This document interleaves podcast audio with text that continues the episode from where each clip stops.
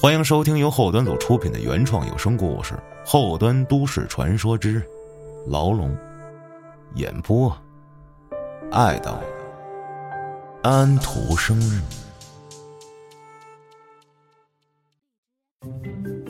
大家好，我是后端组嘉哥。熟悉我的朋友们都知道，我目前是在石景山博物馆工作。在这之前，我做过电影放映员。也在律师事务所干过外勤。律师事务所的外勤，除了做一些文案工作，在法院和当事人之间递送材料，也经常跟着律师到处跑，调查案件证据，旁听案件审理。这次讲的就是在当时认识的一位同事身上发生的事儿。这位同事叫郑景，郑重的郑，景色的景。那年。他二十七岁，身形和我差不多，比我瘦点皮肤略黑，戴着一副无框眼镜那时候我虽然刚大学毕业，年纪比他小，可是因为块头比他壮，所以他一直喊我嘉哥。他刚刚拿到司法职业资格证，就来律所实习了，据说是经人介绍来的。正经平时的穿着打扮异常的干净精致。哪怕是天气最热的时候，他也穿的一丝不苟。长袖衬衣搭配长裤子，衬衣的每颗扣子都系得严严实实的。头发也是固定的高度，从不会等到明显变长了才去修剪。如果说这小伙子有哪不够精致的话，恐怕就只有脸蛋下颚处经常会出现一些红色的痘痘吧。年轻人呀。长个粉刺、长个痘的很正常，只是仔细看的话，那痘痘和我们平时起的青春痘还不太一样，颗粒很小，不肿，有点像暗瘪的小水泡。在当时，国家法律有规定，实习律师只有经过一年的实习期后，才能获得律师执业证，转为正式律师，独立执业。正经作为一名实习律师。表现的非常不错，工作态度认真勤恳。起初的工作只是整理档案、写写文书，也会跟着其他律师去参与开庭。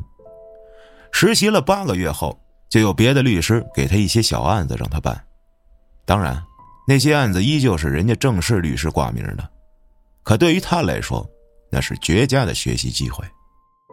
咱们实话实说，只要是人。就难免在工作中出现一些纰漏，正经也不例外。他犯的往往都是些小的失误，起码在我看来，可以挽救的都是小失误。可他有一个毛病，就是每次犯下错误后，第一反应不是解决问题，而是先强调自己犯错的客观原因。说白了，就是推卸责任。其实吧，真的没有太大必要。有一次，一个律师，就叫他大老李吧。正经平时跟着他的时候多，这大老李给了正经一个案子让他办。这案子也不复杂，我之前跟着大老李也去过他们公司一趟，就是普通公司之间借贷纠纷的案子。但正经却犯了一个很严重的错误，具体是什么呀就不提了。总之，让案件当事人老张十分不满。再加上这起错误犯的可谓是极其的不专业，也容易给律所造成十分不好的影响。大老李一边后悔把这案子交给正经处理，一边让正经必须今天之前去老张那儿解决清楚。看着正经脸红为难的样子，我知道他要是自己去的话，一定很尴尬，少不得被人当面狠狠数了一顿。于是我提议自己跟着他一块跑一趟得了。毕竟平时相处的不错，本身我也是外勤人员，而且我之前和大老李去过老张他们公司，他们公司离我家也很近。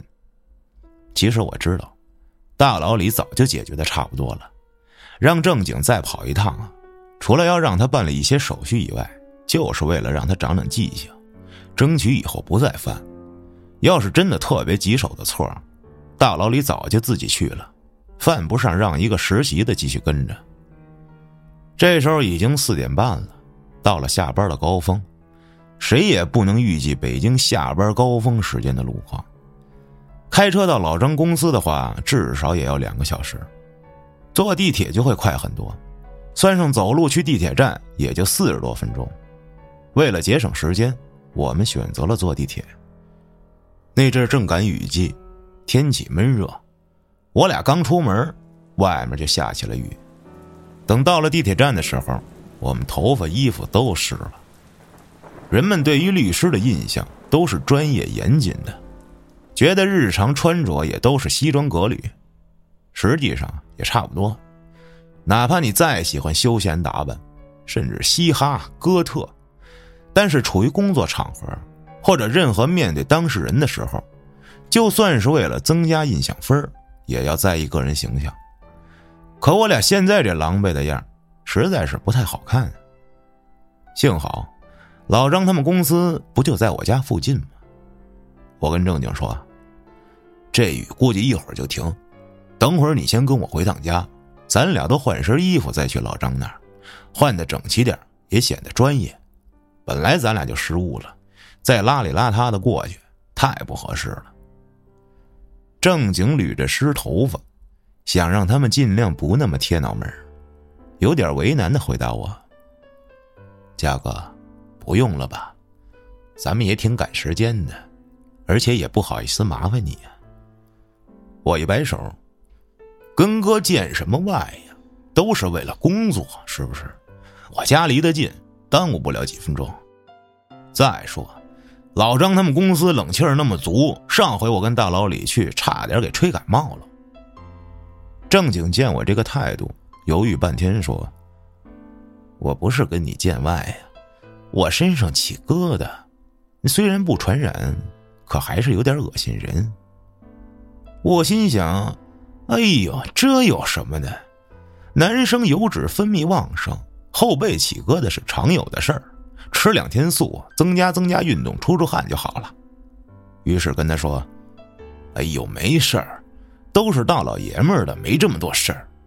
你要是真在意啊，那衣服就归你了啊，你就普通短袖。你要是喜欢衬衫，我也有，就怕这尺码会显得不太合适。”正经无奈的点点头。嗯，那好吧，回来我把衣服的钱给你。哎，你还没完啊！一个公司同事好几个月，至于吗？你真磨叽。我捶了正经一拳，他也没再说什么。等我们出了地铁站，果然雨停了，可我俩的衣服干的没那么快，潮乎乎的，粘在身上十分难受。我赶紧领他回家。我从大三就开始自己住了。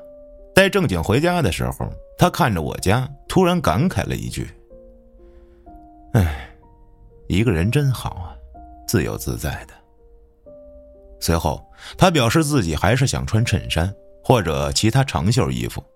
我让他在客厅等我，从衣柜里拿了两身出来，递给他一身的时候，我有点庆幸。好在淋雨时间短，内裤没湿，不然我还真的没有新的可以给他。哎，都是老爷们儿，也没那么多避讳的，我直接就换上了。可正经似乎还有些别扭，扭过身去开始脱衣服。等他把全身衣服脱掉，只剩一条内裤的时候，我扫了他一眼。我操！随着我这一声惊呼。正经的身形明显僵住了，我赶紧补了一句：“正经，你这纹身挺酷啊。”正经后背上有一个满背的美杜莎纹身，这和他一贯给人的斯文印象反差太大了。不过，谁还没点个人爱好呢？这律师也没有纹身的限制，只要不在太明显的地方就行。但这并不是我发出那一声惊呼的原因，我真正吓到了的是见到他所说的身上起的疙瘩，这能叫起疙瘩吗？咱就说，这一般大小伙子也就是起点红色的油脂颗粒，严重点毛囊炎什么的，对吧？可实际上，从正经的小腿一直往上，遍布全身全是红色疙瘩。他小腿上是重灾区，凸起的疙瘩已经连成一片片的丘疹状了。那些大块的红色凸起在膝盖关节处开裂，一直蔓延到大腿上的时候，才从片状分裂成小块的红色凸起，越往上越分散，到上身的时候才能看出来是一小颗一小颗的疙瘩。这些红色疙瘩上还有一层白色皮屑，有的地方皮屑脱落，露出了莹润粉嫩的肉。我现在用了“莹润粉嫩”这形容词儿，其实我当时的鸡皮疙瘩都起来了，光是看着我都这么难受，那他平时得是什么感觉？难怪他夏天也穿着长袖，扣子从来都不松开。而且之前有的时候，我会看见他隔着衣服蹭自己胳膊或者后腰这种地方，估计就是这些疙瘩造成的瘙痒。正经这时候已穿好裤子了，回过头冲着我一乐。嘉哥，其实吓到你的是我这一身疙瘩吧？这时的他赤裸着上身，正拿起衣服，我这才发现，之前以为他脸上的是青春痘，其实不是，也都是这种红色小疙瘩，只是脸上长得少，被误以为是青春痘罢了。我有些尴尬，主要是怕伤了他的自尊心，这明显是病理性的问题，谁也不喜欢身上这样。嘉哥，其实我身上这是银屑病，也叫牛皮癣，它不传染人，就是不舒服。正经解释着，但声音越来越小。不光你们看着不舒服，我自己看着也恶心，这才一直不想被你们知道。他一说完，我就明白了，银屑病也叫牛皮癣，确实不传染。只是严重时对患者自己压力和痛苦很大，这个病没得治，只能靠自己日常生活习惯注意一点，以及定期吃药。我不太擅长安慰人，只能转移话题说：“哎，哪儿啊？我就是被你这一身大纹身吓一跳，看不出来你平时斯斯文文的，这身上还挺狂野呀。”用“狂野”这词儿形容这个纹身非常恰当。美杜莎是希腊神话中的蛇发女妖，在神话故事中，凡是看见过她眼睛的人都会被变成石头。正经背上的图案中，美杜莎的眼睛是一片空白，抬头仰视着天空，满头毒蛇的头发吐着信子，环绕在她美艳的脸庞四周，整张脸栩栩如生，可见纹身师功底十分到位。正经没接我的话茬他已经换好衣服。还把自己之前的湿衣服叠好，走到我身边问我：“嘉哥，有袋子吗？”他刚走到我身边，我就听见“啪嗒”一声，从他叠好的裤子口袋里掉出来一只钱包，是那种对折的简单款式。现在咱们很少出门带钱包了，但那时候电子支付没那么便捷，大家出门还是要带钱包的。一般在这种对折的钱包内页都有个放照片的透明夹层，正经这个也不例外。钱包平躺在地上，内页露出来一张男女的合影，那合影一看就是老照片，还带着点非主流气息。男生是正经，女生则是个齐刘海的长发少女，青涩稚嫩的两个人笑容灿烂，是那种发自内心的开心。和正经现在不苟言笑的样子，判若两人。我八卦的歪头过去瞅，哟，正经，这是你女朋友吗？正经快速捡起钱包，合上，点了点头，说：“嗯，以前的女朋友，我纹身就是因为她喜欢美杜莎。啊，没想到这孩子还挺痴情，谁还没有个年少痴情的时候呢？”来不及感慨什么，我俩又简单收拾了一下，赶紧出发去老张公司。具体位置就不说了。总之，那大楼一共十七层，老张的公司在十三层。我们到达的时间是傍晚六点，夏天的六点天色还是大亮，但办公楼里的人已经不多了。我们进入一楼大厅，门口执勤的保安扫了我俩一眼，也没答话，因为我之前来过这儿。知道电梯在哪儿，领着正经径直找过去。进入电梯后，按下十三层的按钮，开始等待电梯上升。虽然这家公司我之前来过，但正经没来过。他经手的时候都是对方去的我们事务所。不知道为什么，那天电梯比之前慢了很多。我俩商量着一会儿该怎么给人家道歉。我告诉正经。一会儿咱们专注解决问题，别的少说。人家要是埋怨就埋怨几句，说啥咱们就听着，也不用争辩什么。说话的时候，我眼睛一直盯着电梯显示的楼层数字，真的不是我的错觉，就是比上次慢了好多，甚至比普通电梯的速度都慢。十一、十二、十三，电梯门缓缓打开。眼前的一幕，让我再次确认了一下楼层，是十三层没错啊，而且刚刚在路上还和对方确认过，他们就在公司等着我俩呀。再说这层楼还有其他公司的人在呀，就算所有人都走了，电梯间一共四部电梯，正常情况下，电梯门打开以后，我应该是能看见对面的电梯门呢，但是此刻出现在我眼前的。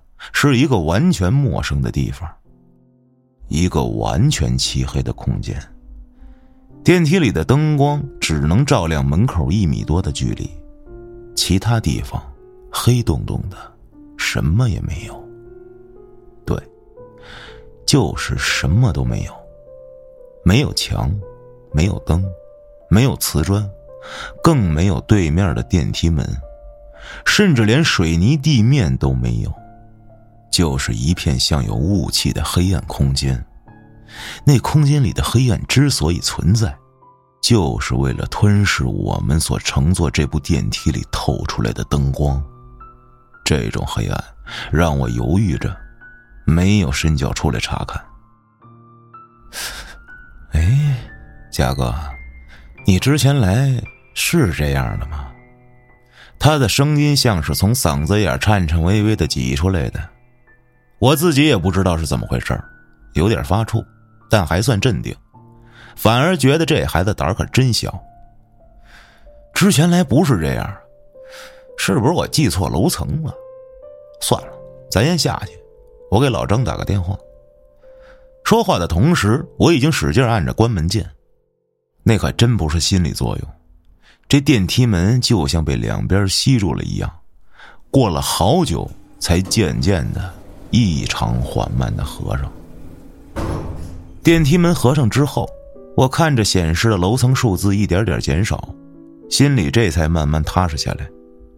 等我扭头再看正经，他早已满头大汗，别说脸色苍白，就连嘴唇都发白了。本来黑黢黢一个小伙子，现在像糊了一层白纸一样。我忍不住笑了，哼，你这胆子得练呀！没事啊，这不是电梯坏了，就是我记错了。一会儿打电话再问一下就行了。我们下楼之后，站在一楼大厅给老张打电话，老张也纳闷说他们公司一半的人都没走呢。随后说下来接我们。我挂断电话，琢磨着刚才是怎么回事。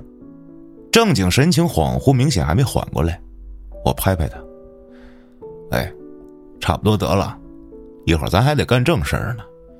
你们这具体的事儿还得你解释呢，我一不是经手人，二不是职业律师，说不上太多话，最多帮衬你道两句歉。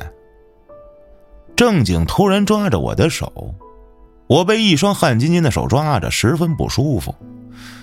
正经很用力，我居然一下子没挣脱开。嘉哥，我要是跟你说，我经常遇见这种情况，你信吗？哎，你先撒开，什么情况？正经惨白着一张脸说：“就像今天这样，打开电梯门是陌生的空间，或者我去，嗯，去一个胡同，压根儿走不到头。我甚至有时候回家，都有找不到家的情况。”他说的语无伦次，我只能大概明白什么意思。哎呦，你别想多了，这就是电梯坏了，要不就是我记错了，没别的。你平时别给自己太多压力。他说的意思我明白，但是除非我自己亲身经历，不然绝对不会相信。真的，嘉哥，只是以前每次都是我自己遇上，今天第一次和别人一起遇上这种事儿。说话间，老张到了，正经也闭上了嘴巴。老张脸色十分难看，估摸着一是因为之前的失误，二是根本不信我俩找不对楼层，一定把刚才的电话当做迟到的托词了。我们再次进入电梯后，老张摁的也是十三层。我说：“我俩刚才去的就是十三层，这打开之后啥也没有，对吧？”正经。正经闪躲着眼神，只是点头，并没有说话，紧张的盯着电梯门。老张看着正经一副慌里慌张的样子，脸色更难看了。我也不知道你们大老李是怎么想的啊，派个年轻人弄我这事儿，怎么着？我这小门小户的惊不动他这尊大佛了呗？我知道老张和大老李在私交上认识很久了，赶紧打哈哈。哎呀，就是因为重视您，这大牢里才找了我们最年轻、最能干的小将啊！经验虽然稍微差点但是观念新啊，他跟得上时代啊！你这次的失误啊，哎，这实在是有好多的客观原因。我话还没说完，电梯到了，电梯门打开后，外面是正常的灯光，正常的电梯间。老张翻了一个白眼儿，就差把“你净胡扯”这四个字送给我了。其实我心里也傻了，是十三层，绝对没错。我为了证明自己没有走错，还特地上的同一部电梯。可是同一部电梯，同一个十三楼按键，出现的却是两个地方。我一时也忘了刚刚要说什么，赶紧问老张：“呃。”问您一下，咱这楼上还有哪层没租出去或者没建好吗？老张不明所以的白了我一眼，那表情就像写着“你们所没有一个人是靠谱的”。他一边往外走，一边甩给了我一句：“全楼都租出去了，都有公司。”我和正经赶紧跟在人家后面。出电梯的时候，正经踉跄的扶了我胳膊一下。似乎腿软了。之后的事儿就是有错改错，当然免不了给人家一通道歉，接受人家大小领导话里话外的各种抱怨。正经已经缓过来了，他还在试图解释着失误的理由。在职场上，很多事儿不需要解释原因，因为错了就是错了，是什么原因造成的错根本不重要，尤其是在对方已经给了你改正机会的情况下。真诚道歉、修改错误，才是最重要的事儿。平时在自己的律所，你怎么说都行，但现在在外边，在人家公司里，一切的废话都显得那么多余。我当时一半脑子还在琢磨第一次上楼时发生的事儿，所以我只希望赶紧解决，赶紧回去。也许是因为正经多余的解释，也可能是因为对方真的看我们不顺眼了。老张手下那几个对接人员各种拖沓，等我们彻底弄完出门的时候，已经晚上十点了。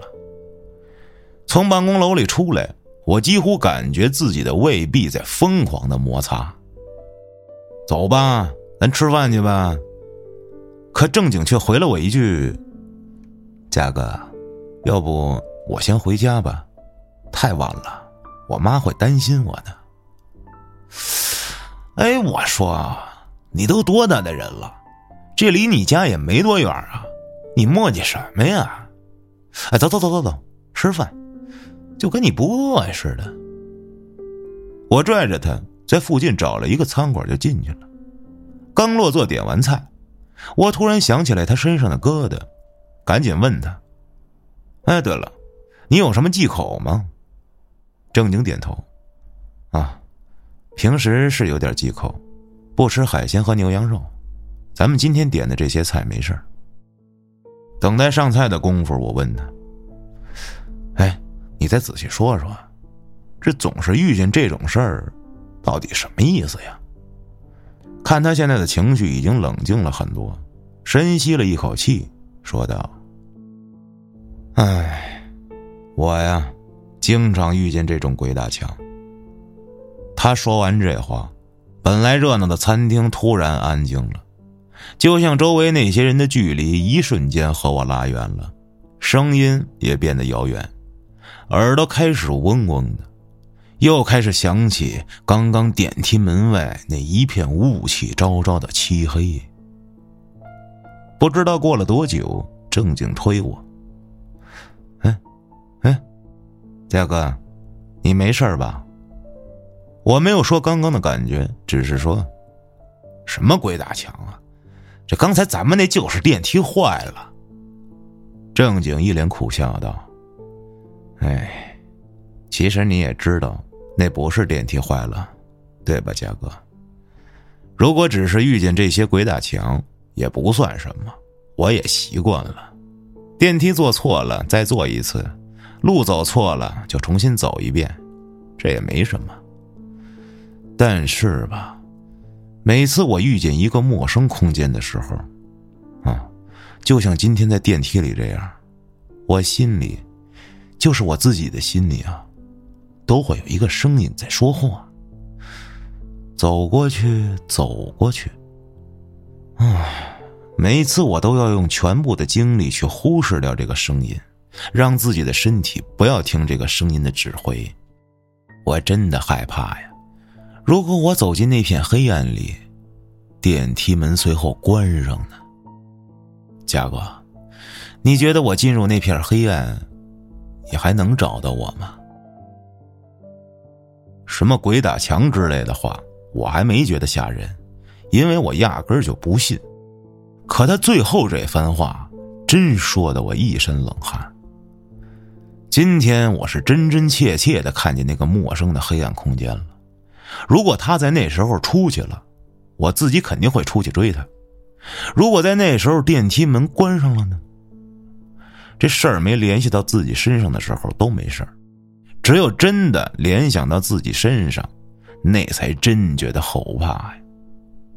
这时，正经的手机响了，他接起电话说：“喂，妈，啊，我跟同事刚从客户公司出来。”吃完饭就回去。哎，我知道了，您放心吧。哎，好嘞，好嘞。啊，我知道了，妈妈再见。看他一副妈妈的好大儿的样子，我笑了出来，刚刚的恐惧感瞬间烟消云散。没看出来你还有门禁啊？哎，也不是什么门禁啊，只是我妈担心我。我回去晚了，他不放心。有这通电话打断，他显然也好多了，不再继续刚刚那个话题。这时，服务员把菜端上来了，我俩边吃边聊。我说：“哎，那你什么时候弄这么大一纹身啊？这纹身要放女孩身上，那绝对性感。”哎，大学毕业之后纹的，我当时的女朋友。就是钱包里照片上的那个女孩，她去世了。为了纪念她，我才纹身的。她喜欢美杜莎，觉得美杜莎是一个可怜又无辜的角色，而且她的名字叫小莎。正经也明显饿了，说话的时候也没耽误吃饭。我总觉得小莎还一直陪着我。得，刚才鬼打墙。现在是去世女友陪着你，哎，下一步就应该是降妖除魔的某道长了啊！灵异三部曲，我心里暗暗吐槽：你说你一个未来的大律师，就算不是唯物主义吧，这也不能乱搞封建迷信吧？我对这种灵异事件的一贯态度就是，承认这世界上有未知领域的存在。但绝不会把一切未知事情的发生都怪到鬼神身上。你把证据放在我面前，放这儿我就信；你要是不能，那我就不信。哪怕是今天的事儿，即便说不通，那也不能代表就是灵异鬼神，也没准是什么平行时空、异度空间，对吧？正经啊，咱好不容易把这事儿都解决了，哎呦，要不聊聊你俩以前搞对象时候的事儿吧？嗯，我俩其实挺平淡的，没那么多轰轰烈烈的爱情经历。我这人从小都是听父母的话，尤其是我妈妈的话，从小也没有早恋过。大一的时候认识的小沙，我们在一个班，但是也不熟悉。真正熟悉起来是在大学的围棋社里，他是整个社团最耀眼的人，脑子聪明，性格好，就像一团火焰。我没想到，这么开朗热情的女孩子。会是从小在孤儿院长大的，和她在一起的时候，我觉得自己这才像有了真正的灵魂，有了自己的想法，也不再是那个按部就班过日子的人了。哎，但是我妈妈不同意我们在一起，他相信原生家庭对孩子的影响很大，觉得小沙不稳重，是个没有根的女孩，靠不住。可是他越阻拦我们。我就越想和小沙在一起。正经说着，满面哀伤。那小沙是怎么去世的呀？正经闭上眼睛，仿佛不愿回顾那一幕。唉！大学快毕业的时候，他从女生宿舍楼顶上跳下来了。哦呦，他为什么要跳楼啊？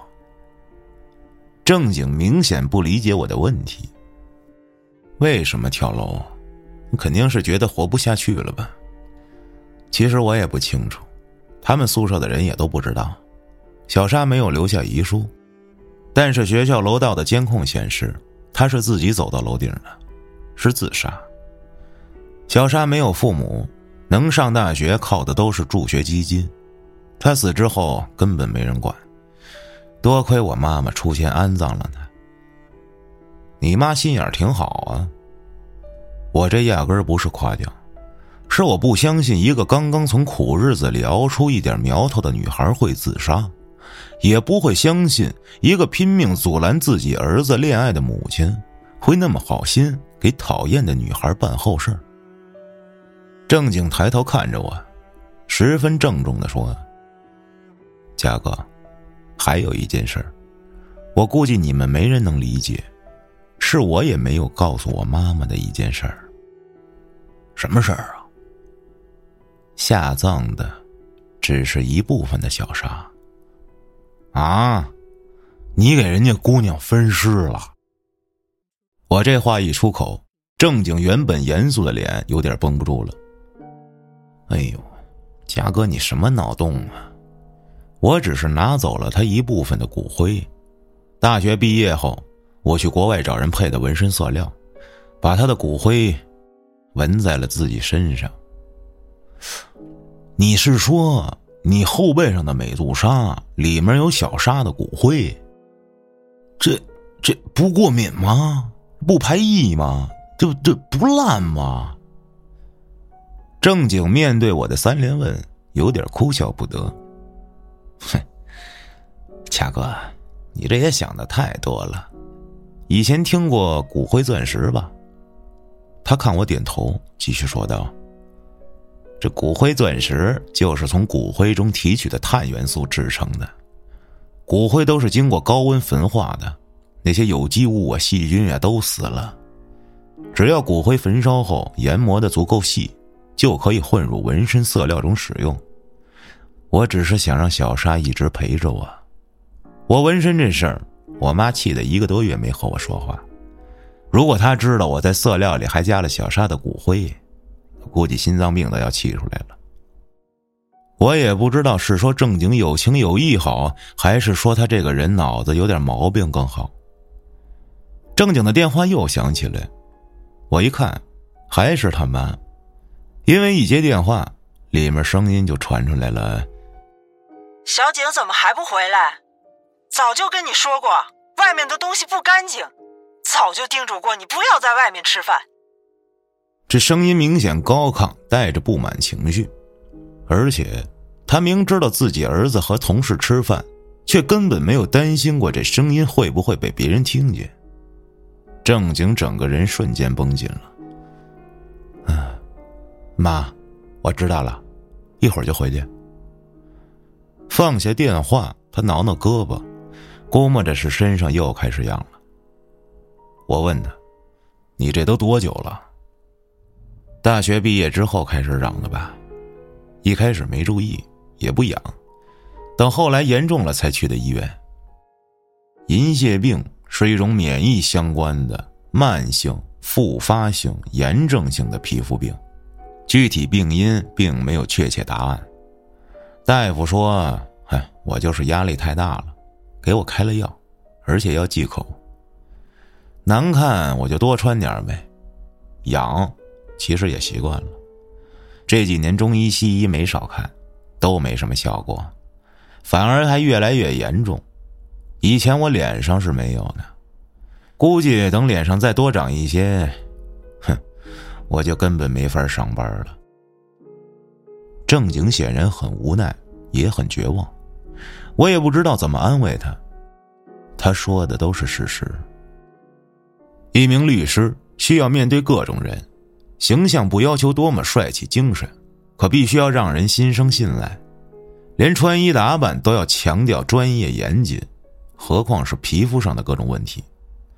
这种事儿和他传不传染根本就是两码事儿。亲近的人才会在意传不传染，别人只会选择愿意或者不愿意看。外貌的不同本身就是一类。每个人嘴上都说着不歧视病患残疾，但当身边真的出现这样形象的人，还是会有人投去异样的眼光。你说你是毕业后纹身的，也是毕业后得的这个病，哎，那会不会跟这纹身色料里加了东西有关系啊？我这仅仅是一种猜测。正常的纹身中，如果色料有问题，纹身过程不注意卫生的话。都有可能会毁皮、感染疾病。他这都加了骨灰，虽然理论上是没有细菌的，但谁也不能保证就不会造成感染其他皮肤疾病的后果呀。正经一听我这话，突然急了：“色料怎么可能有问题呢？本来就是高温杀菌的。”说着站起身走人了。嗯，这好心没好报啊。随即我一想，估计他自己也在怀疑这点。刚刚那反应纯粹恼羞成怒，不肯面对。半小时后，他给我发来一条消息：“嘉哥，我刚刚太激动了，我想要小沙一直陪着我，哪怕真的不干净，我也愿意。刚到家，跟我妈说自己对同事不礼貌，当然我没告诉她咱们的话题，但是我妈狠狠的骂过我了。”她说：“不管因为什么，我都不应该这么没有礼貌。”我这才意识到自己的错误，对不起，嘉哥。哎呦，我的天哪！他这短信搞得我哭笑不得，这是一典型的妈宝男呀。第二天上班的时候一切正常，我和他虽然不在同一个部门，但是我们的工位距离不远，能看见他的背影。一上午过去了，他的小动作特别多。这些动作都只有一个目的，挠痒。他为了怕人看见，长期穿着长袖长裤，平时幅度也不敢太大，只能用指甲隔着衣服，借着布料针织面的纹理去挠。午休的时候，我走过去问他：“哎，你今天是又严重了吗？”我知道他不想被同事们得知病情，就没挑明。他苦恼的看着我说：“我也不知道。”今天明明吃药了，可还是痒，这比以前更痒了，全身痒的我要疯了。确实，我看见他左手浅灰色袖子上已经渗出深褐色的痕迹，可是右手依旧不停的隔着那点布料来回蹭胳膊，那袖子上明显就是蹭破了渗出来的血渍啊！哎呦，你快别蹭了，去医院吧，我给你请假去。疼痛再难受还能忍，但痒的很了，这比疼痛可难受十倍啊。正经点点头，收拾一下东西就出门了。我替他去跟大老李请假，在我们这儿工作完成的情况下，事假病假并不需要太多流程。可是下午办公室突然接到个电话，接电话的前台小妹冲过来，说来电话的是一个中年女人，嚷嚷着要找律所负责人，说要为他的儿子病情负责，说什么因为工作压力太大导致他儿子病情加重。我们一众同事面面相觑，没听说谁有病啊。这时，直接负责正经的大老李过去接了电话，听不清他们电话中说的什么。却看到大老李的脸色越来越难看，他放下电话，走到我面前问：“你不是说正经胃口不舒服去医院了吗？怎么他老妈说他皮肤病犯了，还是因为工作压力大造成的？”大老李嗓门不小，周围的同事都听见了，瞬间有几个女生就炸了：“哎呦，皮肤病！哎呦，什么皮肤病啊？他还有皮肤病呢！”哎呦，您小点声儿正经也挺在乎的，怕其他同事都嫌弃。他那毛病不传染，没啥事儿。大老李平时挺好说话的一人，可能是这次在电话里被气急了，声音非但不小，反而声调有所提高。他在乎，他在乎怎么让他妈妈打电话来公司闹呢？他这话说的虽然有道理，但是我觉得不应该这么想。哎，您消消气儿，正经那种毛病确实跟压力有关系。他妈打这个电话过来，没准他也不知道啊。哎，您想，他老妈要是从他那儿要来的电话，那肯定是手机号啊。现在有几个人会打座机号的？而且前台那座机号还是咱们的业务号，估计啊就是上网查的啊。这老妈关心孩子没有理智，也可以理解啊。这回来问清楚就行了。大老李沉吟了一下，显然觉得我说的也对，音调又低了下来。就算是这样，也不能这样打电话闹吧？什么人啊？等他回来得好好问问清楚。可是下午，正经并没有回来上班，第二天也没来，第三天中午的时候，正经和他妈妈一起过来的，不是来上班，而是来辞职的。这是我第一次见到正经的妈妈，一个身材矮小的中年女人。一般这岁数的女人眼里都是见惯事情的平和了，可在她眼神里透着戒备以及精明。正经从我身边路过的时候，身上带着浓浓的医用酒精味儿。他虽然还穿着长袖，但是扣子并没有系得特别紧。我从他敞开的领口看见了纱布，是缠好的纱布。他除了跟大老李说了一句想辞职以外，就出来收拾东西了。这可把大老李气得冒烟啊！但还是努力压制自己的火气，问他为什么突然停止实习。要知道，再过几个月他就可以拿到执业证了。正经依旧一言不发，反而是他的妈妈在办公室里和大老李杠了起来，一会儿说要劳动仲裁，一会儿要追究责任。说实话。一个中年阿姨跟一家律所嚷嚷追究法律责任，嘿，这多少有点可笑。我走到正经身边问他：“哎，怎么突然不干了？”哎，焦哥，我回来单独约你吧，今天你就别问了。他慢慢收拾着东西，手都在颤抖。没一会儿，他妈妈出来了，一把夺过他手里的箱子，扔在地上。哼，也没什么好要的了，走吧。两天后，正经约我在咖啡厅见面。这次他穿的是短袖，却穿出了长袖的效果，露出来两条胳膊上缠满了纱布，有的纱布是新缠上去的，有的地方露出来黄色的痕迹，似乎是旧的。他的两条胳膊看起来很别扭，可又说不上来是哪儿别扭。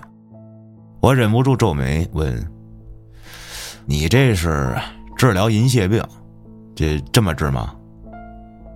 我把自己皮肤划伤了，没啥事儿。嘉哥，我之前跟您说的，我要小沙一直陪着我，您是不是不太理解呀？我虽然不理解你的行为啊，但是我懂你的心情。只不过咱们传统习俗更加希望人死之后入土为安。入土为安，恐怕很难吧？他死的太惨了。嗯，你不是说他跳楼吗？这难道还有什么隐情啊？正经突然捂着脸呜呜的哭了起来，动作可能用力大了，胳膊肘的纱布上渗出红黄的湿痕。小沙是被我妈找人给欺负死的。啊？什么呀？为什么呀？我以为自己听错了，他所说的欺负，是我想的那种欺负吗？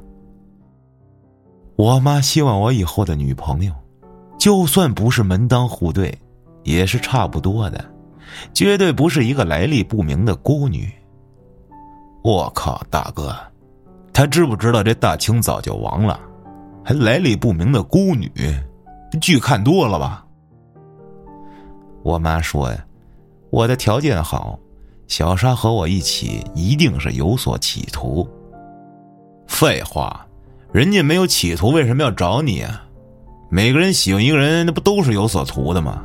图你外貌，图你内涵，图你家庭，图你能力，图你对他好。这不都得图一样吗？但是这些条件都是你自己拥有的，干嘛一定要单独挑出来？人家图你什么呀？你要是真怕人家图你点啥，就干脆自己脱离家庭啊，把脸毁了，再把第三条腿敲断了，脱离所有值得人称赞的优点啊，那就没有人企图和你在一起了。我真是第一回听这么狗血的事儿。哎呀，我也是前两天。和我妈吵架，她这才对我说的真相。原来，他眼看劝不了我们分手，就瞒着我联系了小沙。他知道小沙一直给人家做家教，也知道小沙自己没有多少积蓄，所以介绍了一家收入更高的人家。小沙还以为我妈帮他是默认了我俩的事儿，没想到，当他晚上回学校的时候，我妈居然找人欺负了他。正经此时已泣不成声。一开始，小沙还当做是意外，不愿意报警，打算忙过去。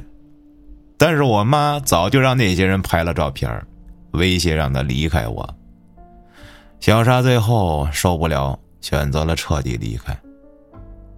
正经擦擦脸上的泪水，抬头看着我，我这才注意到，他脸上的疙瘩比昨天更多了。之前只是下颚有疙瘩，现在下颚的疙瘩开始结团成小块丘疹，而细小的红疙瘩已经蔓延上他的眼角，甚至额头。我自以为用他的骨灰纹身是纪念他，其实我背着他的骨灰每天见我妈，哼，是对他最大的侮辱吧。也可能，我这一身病。以及遇见的那些怪事儿，都是报应。我之前说，每次见到陌生空间的时候，心里总有一个声音让我走过去。而我没告诉你，那个声音，就是小沙的声音。好像从闻声开始，他就在我身上了。那声音充满诱惑，仿佛我只要走进黑暗里，就可以彻底轻松。每当那个时候。我也会因为恐惧而后悔纹身，后悔对他那么思念，甚至觉得小沙不尊重我们之间的爱情。正经脸上露出羞愧的模样，所以每次我都会努力让自己忽视掉那个声音，不受他的摆布。啊！可现在我知道了一切。如果再来一次的话，不管对面是什么地方。我都会听他的话，走过去的。听正经说到这儿，我估计自己脸上的正常人表情已经维持不住了。这都什么情况啊？正经，我知道这话我不该说啊，但是你老妈呀，这干的可真不是人事儿。我看着正经脸上明显升起的愤怒，甩给他一个白眼儿，我告诉你啊，你别跟我急，你也干不过我。有本事你回家跟你妈玩命去。哼，你是宝贝儿啊，你是天之骄子，人家姑娘就命如草芥，压根儿一文不值了。你妈看不上人家姑娘，那不应该管好你吗？把你的腿打断，让你没法出门，是不是？折腾人家孩子干嘛？人家命还不够苦吗？哼！行了行了，你说是你的报应也好，是你妈的报应也好，我告诉你啊，你也不用跟我这演什么深情大戏。哎，我原本也不信这些玩意儿，但如果是真的，那也是你丫活该。正经攥着拳头，眼泪在眼眶里打转，随即又像一个泄了气的皮球。可是我妈妈为了我呀，她没有错呀。我听完这句话，觉得和这种冥顽不灵的人说话，那就是浪费时间。行了，你这些话呀，跟我说没有用啊。你是男人，就去小沙坟头解释去，要不你就自己背对着镜子跟纹身解释去。正经突然笑了，说：“，我不怪我们，但是我欠小沙的，必须还给他。你怎么还呀？我要把自己能摸到的皮肤都削下来。”正经在笑，他嘴巴咧得非常大。脸上充满自信，仿佛坚信只要做到这一点，就可以弥补对小沙造成的伤害。明明他的眼睛盯着我，可视线又不是在看我，而是透过我在看其他的什么。我看着他的胳膊，终于知道了刚刚为什么会觉得哪里违和。他明明裹着厚实的纱布，胳膊却没有丝毫的变粗。大概过了一个多月，正经的妈妈闹到了律所。她一进门的时候，我正在前台那儿打电话，根本没认出她来。她原本打理精致的卷发蓬乱着的堆在头上，两只眼睛红肿着，眼神直愣愣的。这形象进任何一个地方都会被人拦下的。前台小妹看见她也吓了一跳，刚喊了她一声，却已经被她冲进办公室。他嘶哑着嗓子哭喊着：“你们，你们这个破地方，害惨了我儿子！” 听见这句话，我这才认出是正经的妈妈。看她幅度巨大的挥舞着胳膊，吓得我们几个女同事也不知道该怎么办。我也只能站在一边劝：“哎，您有事说事啊，冷静点啊，别闹。”别的同事不知道发生了什么，可我只觉得，不管发生什么，都是他应得的。我们家正兴从小听话，年年都是三好学生，循规蹈矩的。除了大学时候交往了一个不知道哪儿蹦出来的野丫头，他可从来没做过任何出格的事情。我就不该让他去学法律。他后来得了那种病，本来就痒的整夜睡不着，来你们这之后更严重。都怪你们，他一定是难受的坚持不住了，才会用刀把自己身上的皮都割掉。从他接下来零碎不连续的话中，我们得知，正经死了，死于皮肤损伤造成的大面积感染。他真的做到了自己说的话，可是又有什么用呢？这时，大老李正从外面回来，跟我们说他已经打电话报警了。而经过一连串的哭嚎后，正经的妈妈无力的坐在地上，她茫然扫视周围的我们，目光没有任何焦点。只是嘴里碎碎念着说：“我明明是为他好啊，可他怎么最后怨我呢？”很快，警察到了，他没有任何挣扎就被带走了，似乎来我们这里只是为了发泄那无处释放的情绪。后来，我听说他被送到了精神病院。其实我不太能理解正经的做法。他虽然用自己的方式补偿了小沙，可从头到尾也没能让他的母亲认识到自己错了。也许，他认识到了，只是不敢承认。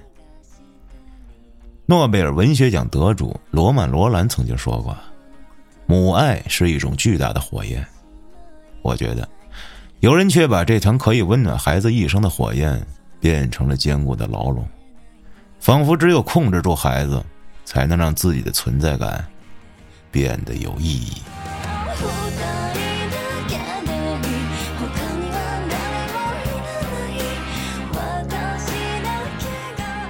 您刚才收听到的是由后端组出品的原创有声故事《牢笼》，更多精彩内容请关注后端组账号，下期更精彩。